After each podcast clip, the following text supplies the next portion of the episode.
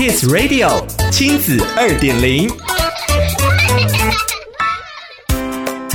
欢迎收听亲子二点零单元，我是 JoJo。这个时代，小行动可以产生国际级影响力，中小学生也能善用自己的影响力，打造自己想要的未来。而父母和老师该如何成为他们的光呢？今天的亲子二点零，就让我们来聊聊一零八课纲人才必备素养，教出更好世代，需要大人敢于看见。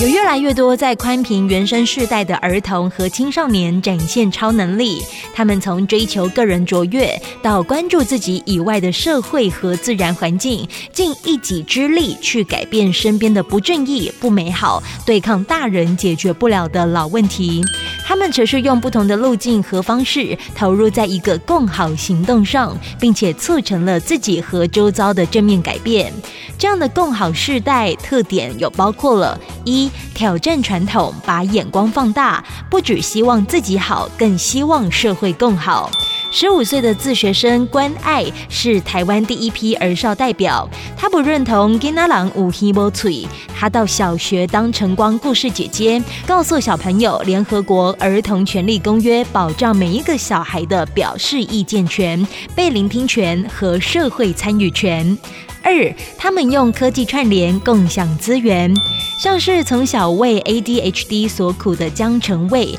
他把没有办法专注的劣势转为发明优势。他从国中七年级起，就透过平凡但温暖的发明，例如轮椅操作杆、身体清洗装置，帮助老人。六年来，他已经累积了四项帮助他人的发明专利。三，他们证明关心公共事务可以有很多创意，不一定要上街头冲撞。被称为台版气候少女的王宣如，就是在高一的时候把公民课报告放上行政院公共政策网络参与平台。她的提案最后还促成了全台限制提供一次性免洗餐具和塑胶吸管。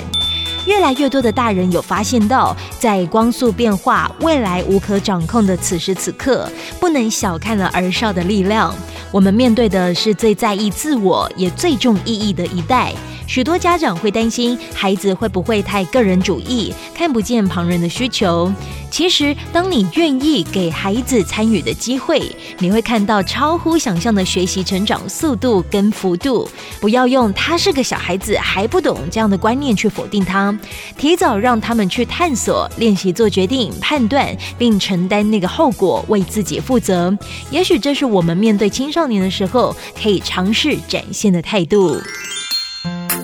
想要了解更多故事内容，请参阅《亲子天下》第一百一十七期封面故事《共好时代》，亲子二点零，我们下次见。